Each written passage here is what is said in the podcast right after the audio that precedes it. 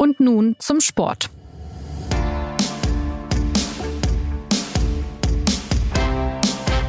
Es knarzt, ruckelt und zwickt im deutschen Fußball und das nicht nur bei den Männern, sondern auch bei den Frauen.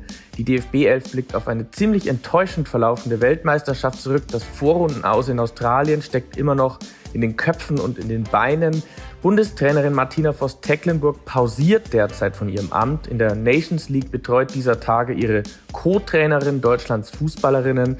Ja, und bisher läuft es auch dort kaum besser als zuletzt. Am Freitag startete man mit einem 0 zu 2 in Dänemark. Am Dienstag folgt nun in Bochum die Partie gegen Island. Ja, es geht um die Zukunft und um die Teilnahme an Olympia und um die ganz großen Fragen. Denn auch im Frauenfußball häufen sich mittlerweile die Probleme. Grund genug, sie hier bei und nun zum Sport einmal näher zu beleuchten. Zum SZ Fußball Talk begrüßt sie diesmal Jonas Beckenkamp und das Experten- und Expertinnen-Team besteht heute aus Anna Dreher und Frank Hellmann. Schönen guten Tag, ihr beiden. Hallo. Ja, hallo. Anna, ich würde gerne mit dir starten. Äh, wir haben ja von dir bei der WM schon viel gehört. Da warst du auch oft hier im Podcast zu Gast als, als Expertin warst die Reporterin auch für uns. Da sind die deutschen Frauen ja letztlich auf fataler Weise ausgeschieden in der Vorrunde. Man fragt sich so, was ist denn seither passiert rund um dieses Team? Ja, es sollte eigentlich sehr viel passieren. Angekündigt wurde ja nach diesem WM-Aus gegen Südkorea eine ausführliche, tiefgreifende Aufarbeitung und Analyse dieses Debakels. Es war ja spürbar ein Schock auch, auch für den DFB, auch für Bundestrainerin Martina Voss-Tecklenburg, dass da tatsächlich ähm, bei diesem Turnier, was eigentlich eine Fortsetzung der erfolgreichen EM, wo, wo die DFB-Frauen ja das Finale erreicht hatten, eine Fortsetzung dieses, dieses Erfolgs, dieses Aufwärtstrends werden sollte und dann ähm, historisch und überraschend früh auf, ähm, ja, kann man schon sagen, sehr peinliche Weise zu Ende war nach der Gruppenphase. Und ähm, da sollte man eben jetzt herausfinden oder wollte der DFB natürlich herausfinden, woran lag es und was müssen wir besser machen, vor allem mit Blick dahingehend, dass nächstes Jahr schon die Olympischen Spiele anstehen. Also das nächste große Turnier ähm, ist ein Jahr später nach der WM. Da bleibt nicht viel Zeit und der Druck ist sehr groß und ähm, diese Analyse wurde, soweit man weiß, auch, auch angegangen. Es wurden sehr viele Gespräche geführt, ähm, heißt es, also zwischen Spielerinnen, zwischen Verantwortlichen und Spielerinnen, zwischen den Verantwortlichen, also auf allen Ebenen. Und nur der Abschluss ist nicht möglich gewesen, weil die Bundestrainerin Martina Voss-Tecklenburg krank ist. Und man weiß nicht genau, was sie hat. Ihr Mann, Hermann Tecklenburg, hat sich geäußert und meinte, sie sei körperlich und, und auch mental ausgelaugt und erschöpft und schon krank ähm, von Australien wieder zurückgekommen. Aber es ist nicht genau bekannt, was sie hat. Das klingt alles nach Burnout, für mich zumindest. Ich weiß nicht, wie der Eindruck vom Frank ist, aber das ist, das ist so den Einblick, den man bisher, bisher bekommen hat. Und weil sie eben jetzt krankgeschrieben ist und auch für diese aktuelle Länderspielphase nicht zur Verfügung steht, ist diese Analyse oder der Abschluss der Analyse bis auf weiteres unterbrochen und wird wohl auch erst fortgesetzt, sobald die Bundestrainerin zurück ist. Und dass diese Aufarbeitung fehlt, auch in der Tiefe mit den Spielerinnen, und die Konsequenzen, die das dann womöglich noch hat, auch wenn der Vertrag von Voss Tecklenburg bis 25 verlängert wurde, das ist jetzt schon sehr spürbar gewesen und das hat sich auch deutlich gezeigt in diesem Nations League Auftakt gegen Dänemark bei dem 0 zu 2. Also über dieses Spiel würde ich gerne auch noch reden, ebenso wie über Martina Voss-Tecklenburg. Ähm, das klingt alles äh, ein bisschen, als sei vieles in der Schwebe, als sei vieles ungewiss. Ähm, Frank, wie würdest du denn die aktuelle Lage beschreiben? Gibt es da etwas, das gerade ganz konkret schief läuft, dass die deutschen Frauen Spiele verlieren? Und wie groß ist deine Sorge um, um dieses Team?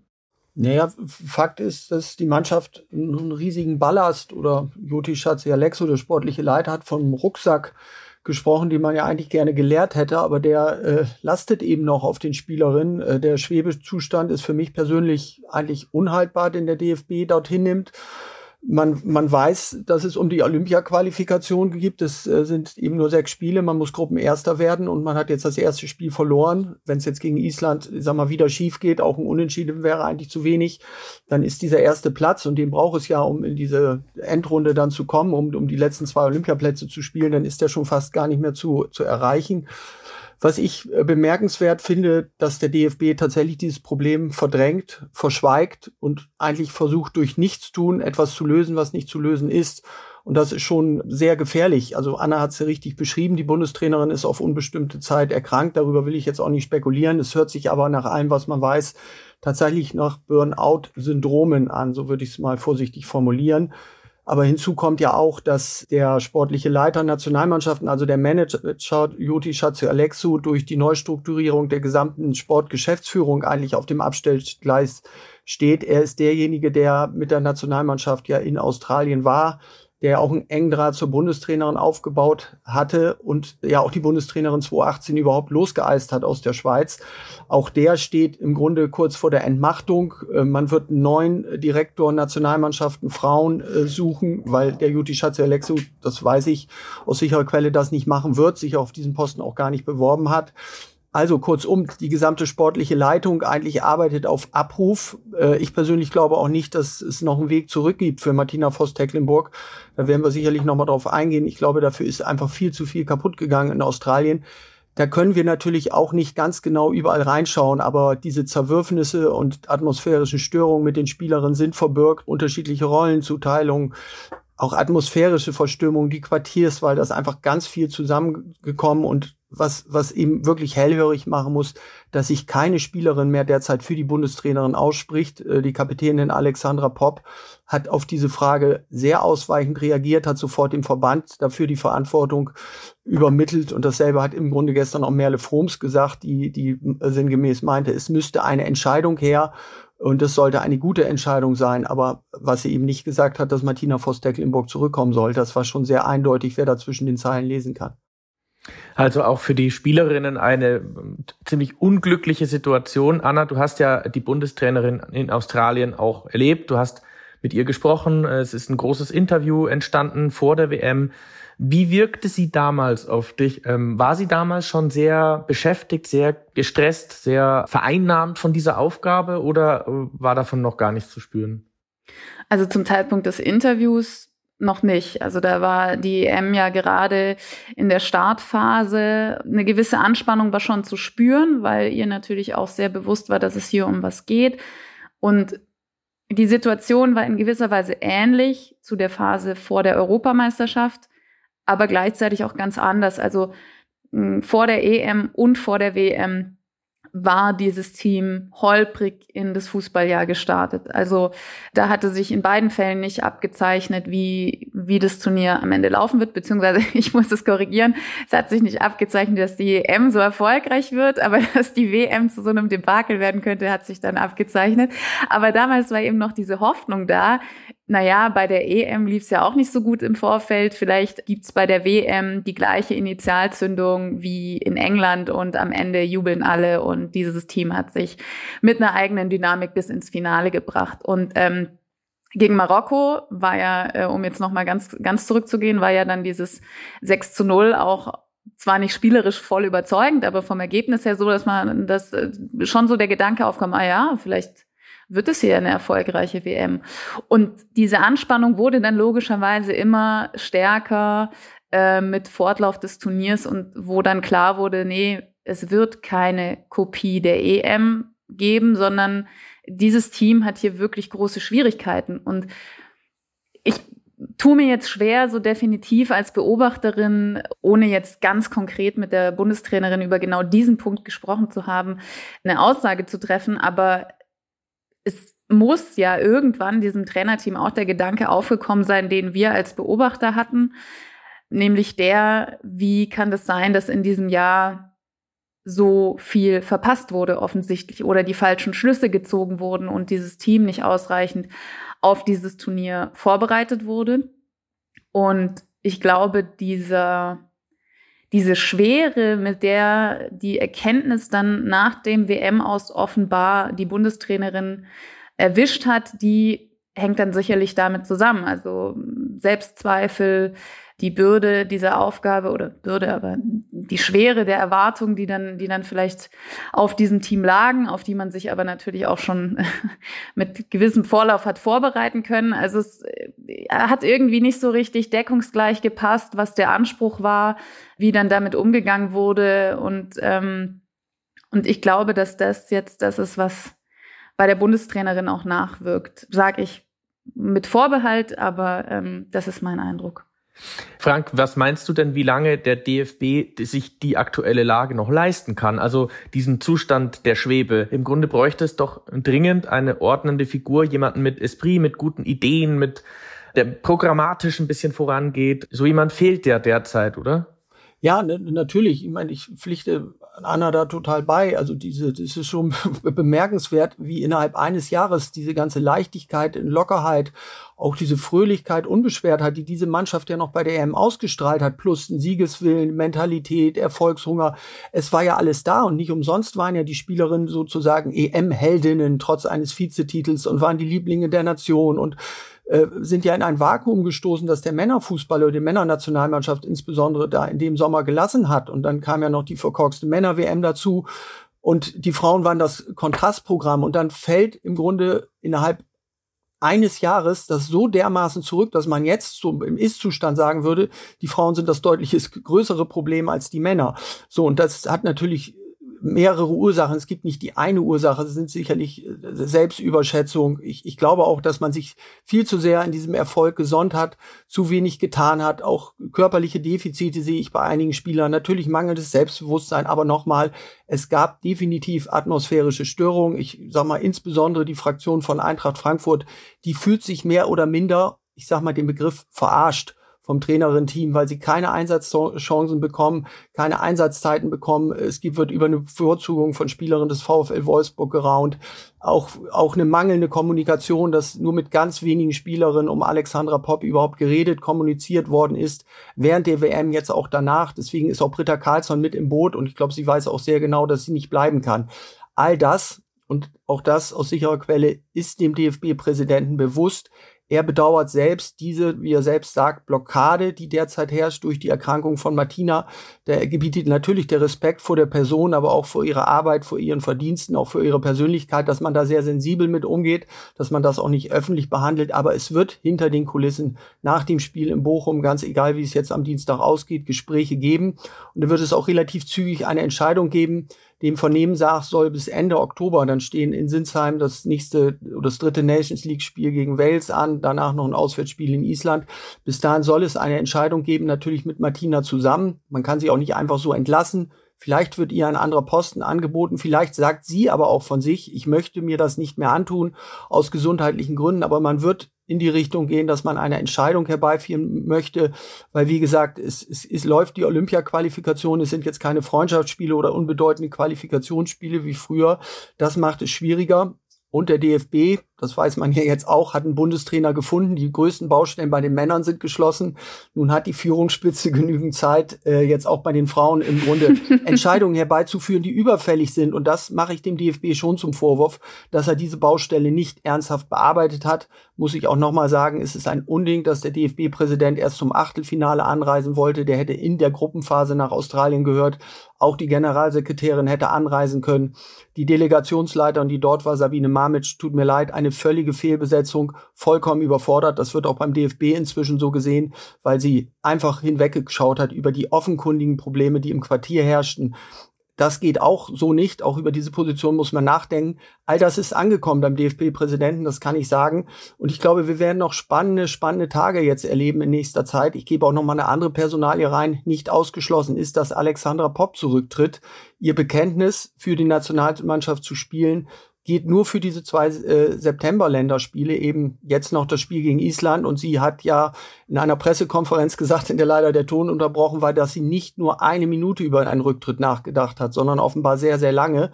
Und ich vermute tatsächlich, dass sie relativ zügig noch zurücktreten wird. Aber das ist nur mein persönliches Empfinden. Dafür habe ich keine Quelle. Ich wollte gerade sagen, also mit den, mit den Rücktrittsprognosen bei Alex Pop wäre ich auch noch bisschen zurückhaltend, gerade weil ja Olympia nächstes Jahr schon ansteht, äh, aber womöglich ist auch schon absehbar im Oktober, dass, dass man diese Qualifikation äh, gar nicht packt. Also das wollte ich auch noch erklären für alle, die das vielleicht nicht so präsent haben. Früher lief die Olympia-Qualifikation ja über die Weltmeisterschaft.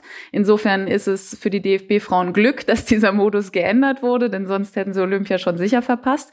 Und nun wurde eben auch bei den Frauen die Nations League eingeführt, was es insofern zwar eine neue Chance gibt, aber auch nicht unbedingt leichter macht, weil bei diesem Turnier nur zwei europäische Tickets vergeben werden. Also Frankreich ist als Gastgeber der Olympischen Spiele schon sicher dabei und dann werden eben noch zwei Tickets vergeben. Und wenn jetzt allein die Weltmeisterschaft als Beleg für die Qualität bestimmter Teams genommen wird, dann ist natürlich klar, wie schwierig das wird, ja, wenn man an England denkt, an Spanien, an die Schwedinnen, also das ist so oder so enorm schwierig. Und jetzt ist noch dieses ganze Drumherum mit dabei, die Unsicherheit um die Bundestrainerin, diese Missstimmungen, von denen gesprochen wird. Also man müsste natürlich im Prinzip mit allen Spielerinnen mal sprechen. Und bei einem Kader von 23 oder noch mehr, wenn man den Erweiterten dazu nimmt, ist es ja auch logisch, dass man immer auch Meinungen, gerade von Spielerinnen, die nicht so viel Einsatzzeit bekommen, haben wird, die unzufrieden sind. Dann muss man natürlich immer noch über die Art der Kommunikation sprechen. Das hat Frank ja vorhin schon beschrieben. Da gibt es natürlich auch eine mehr oder weniger korrekte Form, nenne ich es jetzt mal.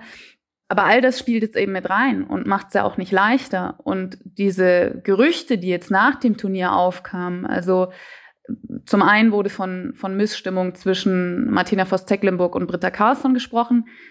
Das hat Britta Carlsson, die jetzt Voss-Tecklenburg vertritt, dem hat äh, sie vehement widersprochen. Aber es kamen eben auch Gerüchte darüber auf, dass es ein Misstrauensvotum gegenüber die Bundestrainerin gab. Also es ist ähm, klar, dass Gespräche geführt wurden äh, im Namen der Bundestrainerin, also von Britta Carsten, Co-Trainer äh, Michael Urbanski, um eben die, die Ansichten der Spielerin in die Analyse mit einfließen zu lassen. Und dieses Gerücht, was es gab, war, dass in diesen Gesprächen ein Misstrauensvotum gegen die Bundestrainerin ausgesprochen wurde. Und ähm, das schwebt immer noch so ein bisschen im Raum. Also auch wenn Britta Carlson dementiert hat, sie hätte quasi die Umfrage, die dann das Misstrauensvotum ausgelöst hat, sozusagen selber initiiert. Aber auch diese, ja, fehlenden klaren Bekenntnisse. Also Frank hat ja vorhin von Alex Popp das Beispiel genannt, von Merle Froms. Ähm, es ist keine Aussprache gegen die Bundestrainerin, aber es fehlt eben so, dass jetzt Führungsspielerin sagen, auf jeden Fall wollen wir mit Martina weitermachen. Wir hoffen, dass es ihr wieder gut geht und dann packen wir das mit ihr wieder an. Sowas kam halt tatsächlich nicht. Also Alex Popp hat gesagt, alles andere, wir, wir hoffen, dass Martina wieder gesund wird, alles andere entscheidet sowieso der Verband und nicht wir. Das ist formal vielleicht richtig, aber ich bin da schon auch bei Frank. Also wenn alles super in Ordnung wäre, dann hätten sicherlich diverse Spielerinnen gesagt, nö, wir wollen auf jeden Fall mit ihr weitermachen. Also das hört sich dann schon danach an, als gäbe es einen Zusammenhang zwischen der Missstimmung im Team und der, der Absenz der Bundestrainerin. Aber wir wollen jetzt mal ein bisschen auch auf das blicken, was auf dem Platz passiert ist. Zuletzt, Frank, äh, 0 zu 2 in Dänemark. Jetzt könnte man sagen, okay, gegen Dänemark kann man mal verlieren in der Nations League. Die sind ja auch eine sehr gute Mannschaft. Ähm, wie hast du diese Partie gesehen? War das jetzt äh, genau die gleiche Leistung wie bei der WM oder gab es da Unachtsamkeiten? Wie kam das zustande? Ja, ich muss sagen, ich habe in meinem Artikel geschrieben, das ist eine nahtlose Fortsetzung eigentlich des Versagens bei der, äh, bei der WM. Ich würde auch Jonas an einer Stelle widersprechen, dass die Dänen ein Top-Team sind. Also sie sind bei der Europameisterschaft gegen Deutschland im Auftaktspiel in Brantford mit 0 zu 4 unter die Räder gekommen, waren eigentlich chancenlos, wurden von den Deutschen überrannt, auch überspielt. Und bei der WM, ich habe das Achtelfinale, Anna war auch dabei, wir waren im Australia Stadium von Sydney. Äh, sie waren am Ende gegen Australien, gegen den Gastgeber, chancenlos. Sie haben 0 zu 2 verloren, klar, gute Anfangsphase gehabt. In der Gruppenphase haben sie sich mühsam gegen China, Haiti, England in der Gruppe durchgequält ins Achtelfinale, dann war bei Endstation. Das ist keine Weltklasse-Mannschaft. Das ist eine gute Mannschaft, die es ordentlich macht, aber die tatsächlich bei dem Anspruch, den Deutschland hat, äh, besiegt werden sollte. Zumindest sollte man dort noch nicht verlieren. So.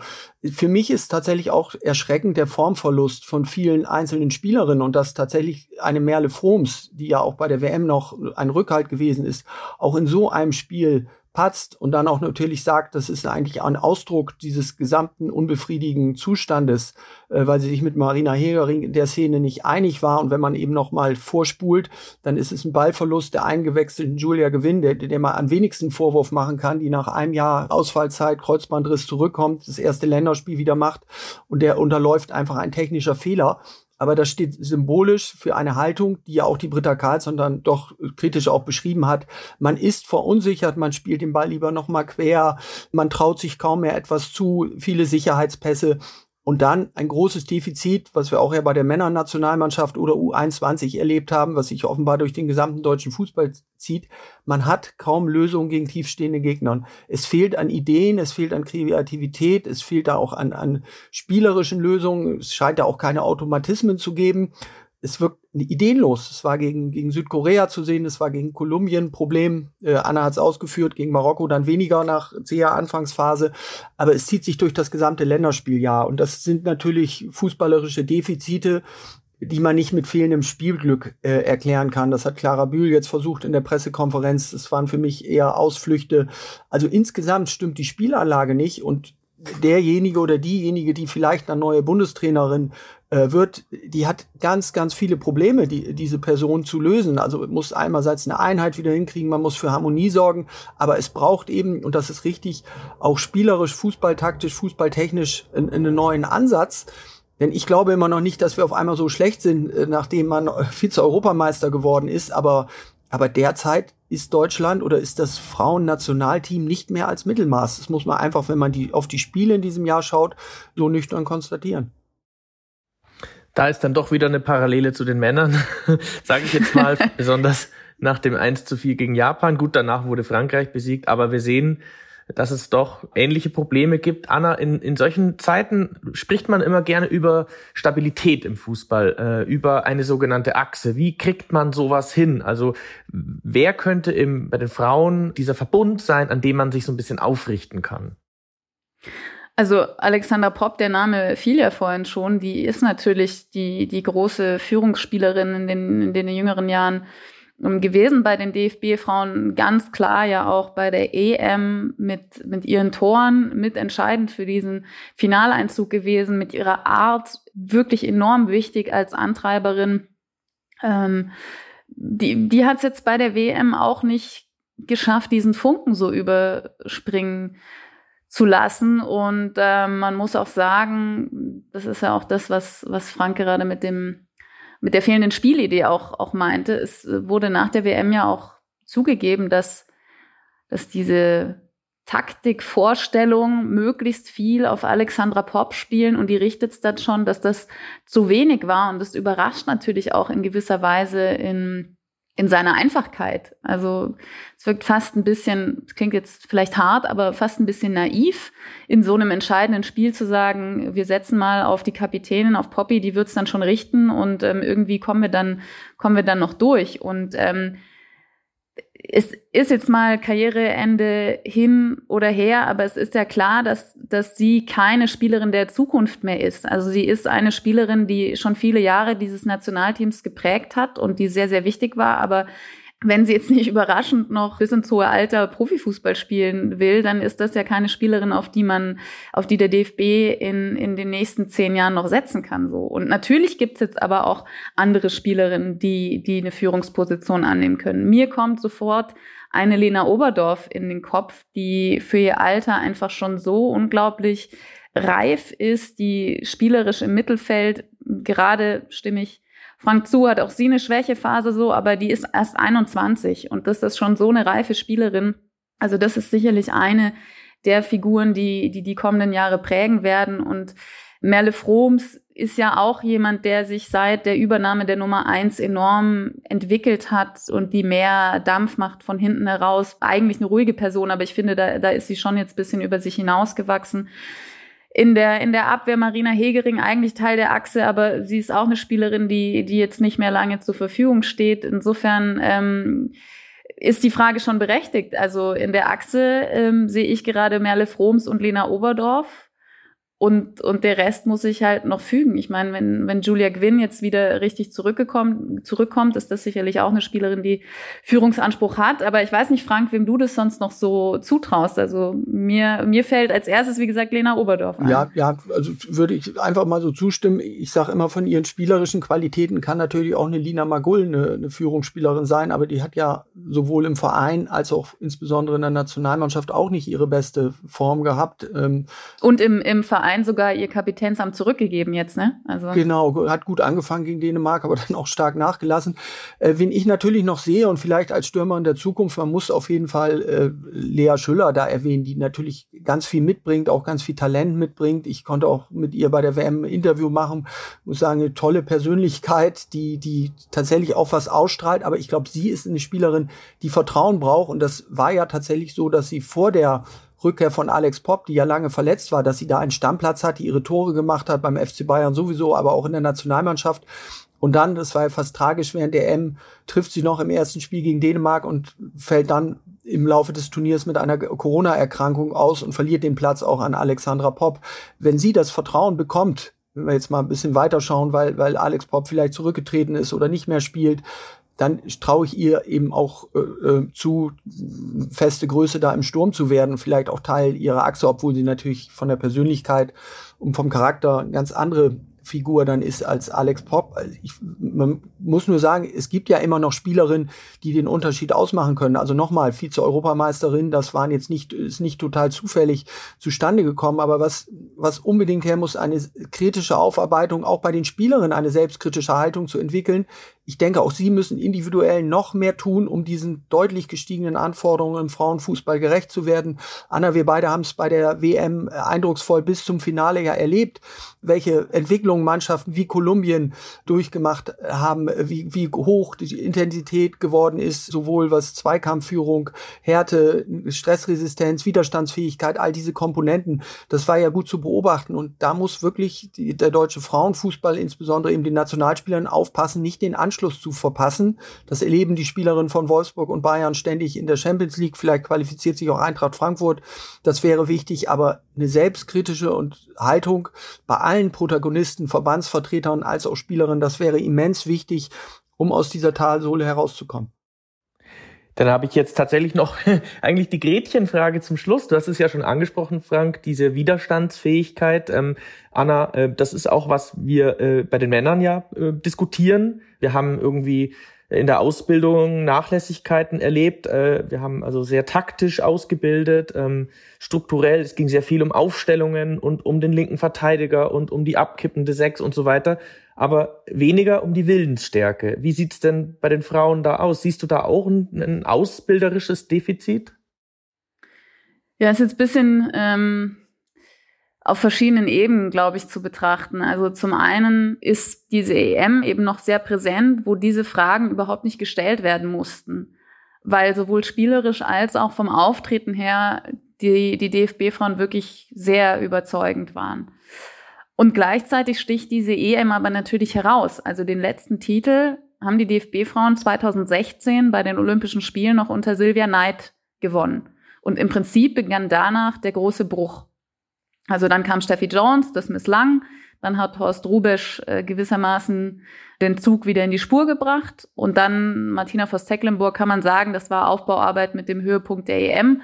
Und dann jetzt eben diesen völlig widersprüchlichen dazustehenden frühen WM aus. Und ähm, wenn man dieses Gesamtbild betrachtet, und der DFB gesteht sich das ja auch ein, dann wurde natürlich ganz klar, seit den Erfolgsjahren, die DFB-Frauen waren ja früher das absolute Maß aller Dinge im Frauenfußball, wurde sich darauf ausgeruht. Und äh, es wurden bestimmte ähm, bestimmte Strukturen nicht, nicht angepasst, es wurden Maßnahmen unterlassen, um eben weiterhin zukunftsfähig zu sein. Und es ist jetzt schon auch bei der WM äh, in, der, in der Breite zu sehen gewesen, dass andere Verbände das besser gemacht haben und da eindrucksvoll sehr viele Teams aufgeholt haben und Fußball zeigen, wo mit zunehmendem Fortlauf des Turniers schon attestiert werden musste, da wären die DFB-Frauen jedes Mal untergegangen in ihrer aktuellen Form, also bei verschiedenen Gegnern. Und nun ist es natürlich auch nicht nur eine Sache des Verbandes, sondern auch ähm, eine Frage der Liga.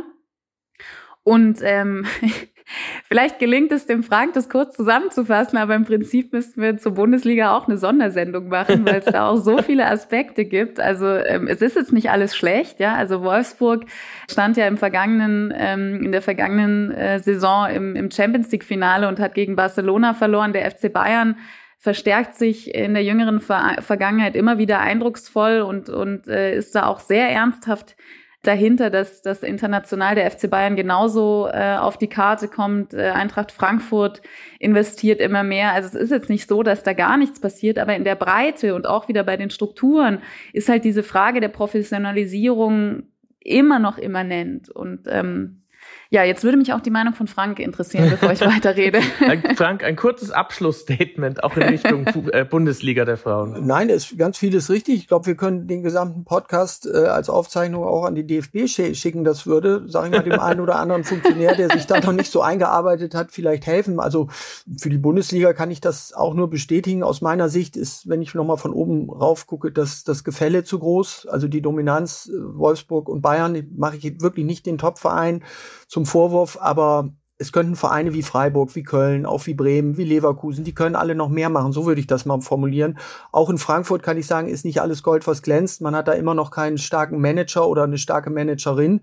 Da ist auch noch einiges im Argen. Der Kader ist aus meiner Sicht viel zu dünn, auch wenn sie sich jetzt für die Champions League zu qualifizieren, in der Breite nicht gut besetzt. Gut, das geht jetzt doch wieder zu sehr ins Detail, aber insgesamt die Frauen-Bundesliga braucht auch eine kritische Haltung. Also mir hat überhaupt nicht gefallen, dass man die, an diese kritische Aufarbeitung nicht wollte. Zum Beispiel diese Bevorzugung von Spielerinnen des VfL Wolfsburg ist ein Thema gewesen, das durch die Liga geisterte, dass auch andere Liga-Vertreter transportieren. Dann wollte ich in der Pressekonferenz diese Frage stellen, ist mir irgendwie untersagt worden. Ja, da verstehe ich, verstehe ich das nicht mehr. Also, ne, warum kann diese Frage nicht gestellt werden, zumal der Liga-Sprecher vom VfL Wolfsburg kommt? Das auch das ist nicht professionell. Das steht aber insgesamt, ich habe es ja in der Süddeutschen tatsächlich auch so geschrieben, Formulierung Naturschutzgebiet, bloß nicht stören.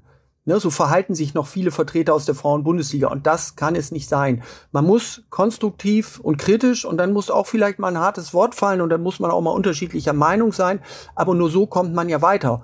Und die Männernationalmannschaft, muss ich sagen, hat es ja jetzt vorgemacht. Da hat man sich kritisch auseinandergesetzt, vielleicht auch zu spät, aber man hat sich von Hansi Flick getrennt, man hat einiges in die Wege geleitet und wo stehen wir jetzt? Wir haben mit Julian Jagelsmann einen jungen Trainer, einen Hoffnungsträger, mit Rudi Völler einen Sympathieträger und dort ist, scheint ein Dreivierteljahr vor der EM doch nicht mehr alles so schlecht. Und ich glaube, dieses große Reine machen, das muss es auch im Frauenfußball geben. Das ist dringend, dringend notwendig jetzt in diesem Herbst, dass man Veränderungen einleitet. Und da sollte auch die Liga mit im Boot sein. Und, und auch sie sollte sich immer kritisch hinterfragen, sind wir noch auf dem internationalen Anspruch, also dass wir Topniveau abbilden können und auch ausbilden können. Und dann müssen gegebenenfalls auch Änderungen eingeleitet werden. Eben Beispiel England, die haben das ja uns vorgemacht.